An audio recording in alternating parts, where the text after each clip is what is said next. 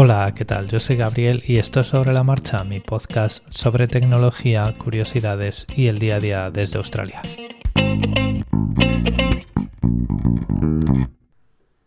Bueno, pues los paquetes Snap están trayendo cola en, mi vuelta a Linux con Ubuntu 20.04 y es que mm, he estado leyendo y he estado experimentando con la distribución y esta gente está haciendo trampas, es decir, eh, leyendo por ahí, por los foros y por Reddit, los desarrolladores de Canonical justifican la transición a Snaps porque pues todo es mucho más fácil de mantener, ¿vale? Que yo lo puedo entender, yo también, eh, a ver, es una razón muy válida, ¿vale? El problema que tiene todo esto y que yo he podido em, experimentar por mí mismo es que, bueno, para mí los paquetes Snap tienen un problema y es que no se hablan bien entre ellos y esto es parte de, su filosofía porque son aplicaciones que están eh, completamente aisladas del sistema, ¿vale? De hecho, lo que ocurre cuando tú ejecutas una aplicación que está instalada como Snap es que esto eh, crea un, sistema de ficheros en memoria, ahí se descomprime el paquete y em, pues lo ejecutas ahí las preferencias se guardan en, el directorio del usuario, entonces pues em, el sistema digamos que no se contamina. Eh, es muy em, fácil probar programas nuevos e instalar cosas pues que no te interesa que se integren demasiado bien con el sistema porque pues son cosas pues que tú eh, ejecutas en sí mismas y ya está.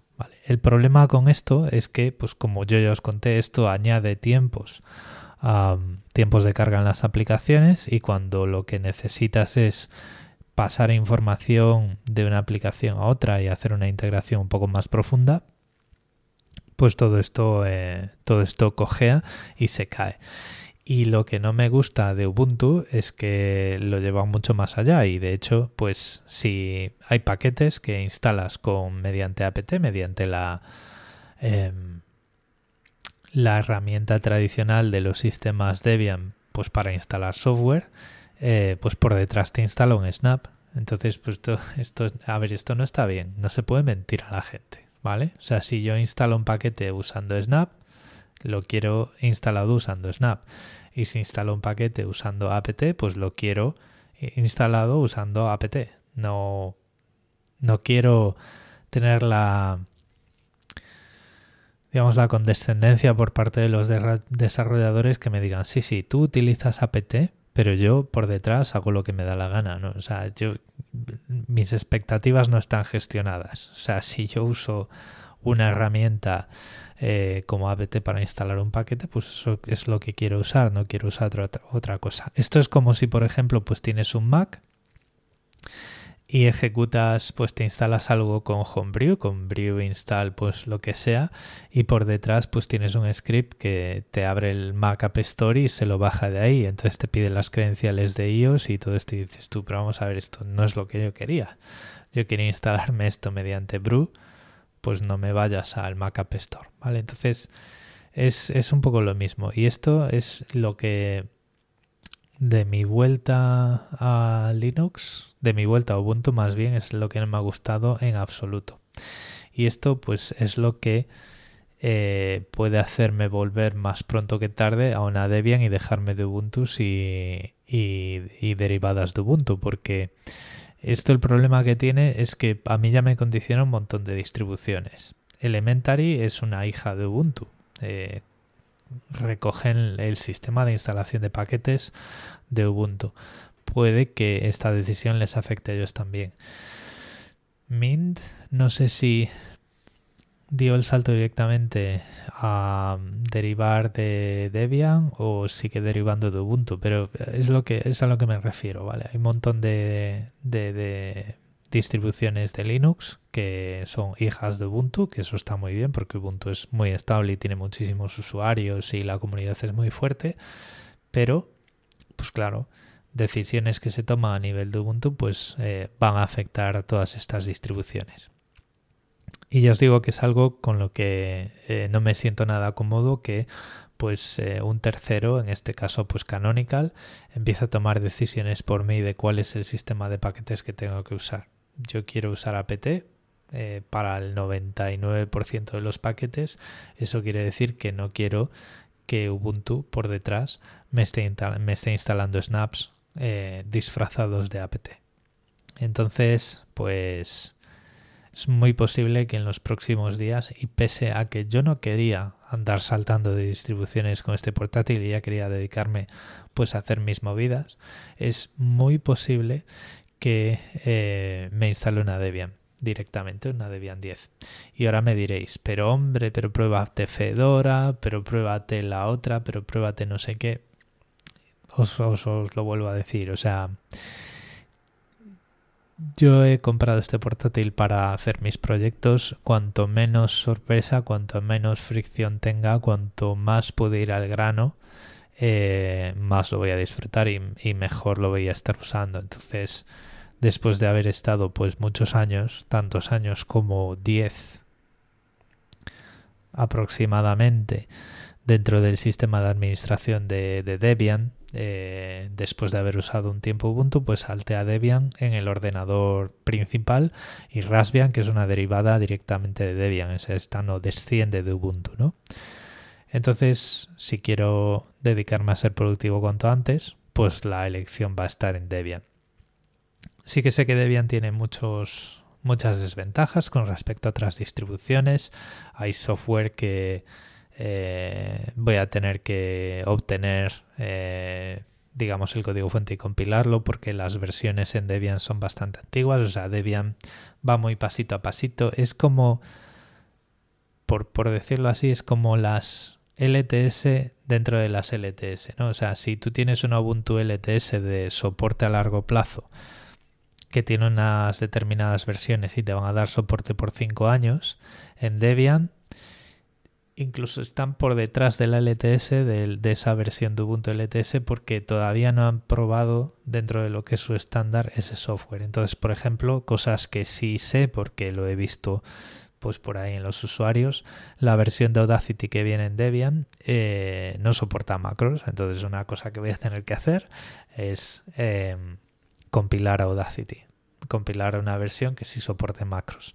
¿Problemas que me va a dar esto? Pues cero porque Audacity, esto lo sé porque ya lo he hecho otras veces, ¿vale? Audacity es un sistema, es un software que eh, compila en Debian perfectamente, perfectamente bien. Y esa es también la gran ventaja. La mayor parte del software que uso y que voy a tener que obtener y compilar en Debian va a funcionar bien. Y es lo que es lo que busco.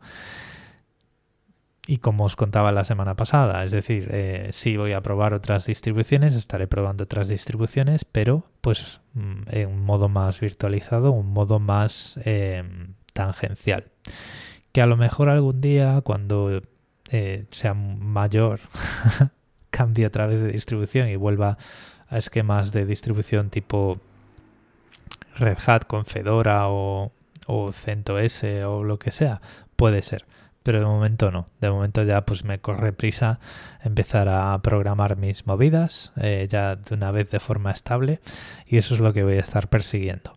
De momento los paquetes estos Snap no me, no me suponen un problema muy grande, pero sé que lo van a hacer porque si quiero... Eh, yo ya tengo decidido, por ejemplo, que si programo una aplicación, el, interfaz gráfico va a ser un interfaz gráfico eh, web.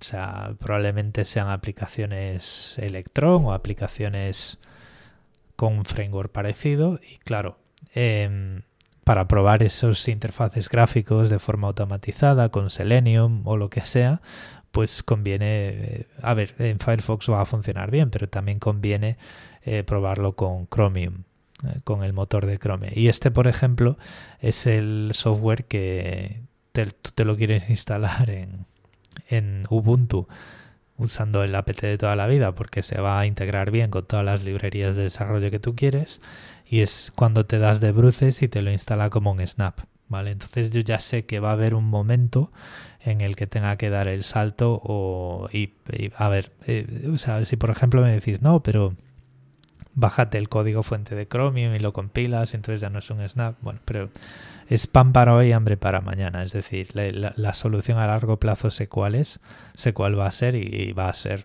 pues, eh, salirme de Ubuntu.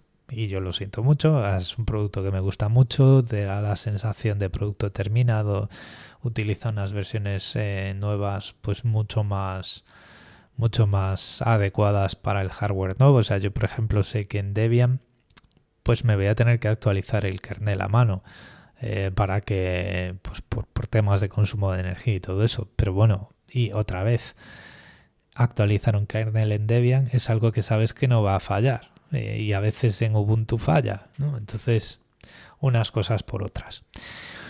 Son cosas, son pequeños impuestos que ya sabía que iba a tener que pagar eh, al venirme a, a Linux, pero bueno, también se trata todo esto, toda esta discusión se trata de pagar los mínimos posibles, pagar los que ya conoces cómo se pagan, que en este caso para mí son los que se derivan de Debian, y pagarlos cuanto antes y dedicarse a trabajar. Entonces, bueno, pues os contaré eh, si me acabo eh, de instalar más pronto que tarde esa Debian, pues ya os contaré qué tal va. Ya os puedo adelantar que va a ir perfectamente bien. Entonces no es algo, no es un episodio que, que corra prisa a grabar porque, porque puedo aportaros algo nuevo. Lo que sí quería comentaros, si os estáis planteando instalar Ubuntu, instalar Linux en un portátil o un sobremesa, es que sepáis que con los paquetes, con el, sistema de instalación de software, os la va a liar y os la va a liar parda, ¿vale? Eh, a nivel de usuario final vais a notar que las aplicaciones tardan más en cargar, esto es porque son paquetes Snap. Y a nivel de, si vais a hacer desarrollo, pues os vais a dar de bruces eh, a la hora de intentar automatizar intentar integrar en vuestros scripts de pruebas unitarias, pues navegadores o cosas que por la razón que sea, pues ha venido Papa Canonical y ha decidido que pues esa herramienta, aunque tú escribas apt install no sé qué, pues ese no sé qué a lo mejor se te instala por Snap y te rompe todos los flujos de trabajo. Entonces, bueno, pues ojo avisor con esto. Eh, como siempre, a ver, esto probablemente al 99% de la audiencia de este podcast os haya sonado a arameo, arameo con acento además. Entonces, eh, a los que os interese todo esto que os estoy contando y queréis que rasque un poco más en los modelos de distribución de software en Linux, en las distintas distribuciones en que se en que se diferencian, en la historia de las distribuciones, eh, más o menos cómo se hacen, quién las hace, quién está detrás y todo esto, al menos de las principales, pues eh, en los comentarios. Em, y bueno, pues si, queréis seguir insistiéndome en que pruebe otras distribuciones, pues también, pero ya os digo, no creo que, no creo que lo haga. Eh, porque ya os digo, ya me, ya me va corriendo prisa. Y pues al final cada uno pues, pues tira hacia donde más le gusta y a mí de momento y ya os digo por la experiencia de bastantes años con todos sus peros porque los tiene todos los peros de Debian en cuestiones de que en sus repositorios de paquetes las versiones suelen ser más antiguas, pues yo con, eso, con todo y con eso, pues me sigo quedando con ella porque es la que menos se mete en el medio. ¿Vale? Probablemente para un usuario final que quiere estar más al día en, en cuestiones de pues otro tipo de aplicaciones, pues esto no sea válido, pero pues para mí sí que lo es. Lo voy a dejar aquí ya. Em, podéis dejarme cualquier comentario en esos medios de contacto que están en las notas del episodio. Y nos vamos escuchando la semana, bueno, a, a lo largo de la semana. Saludo.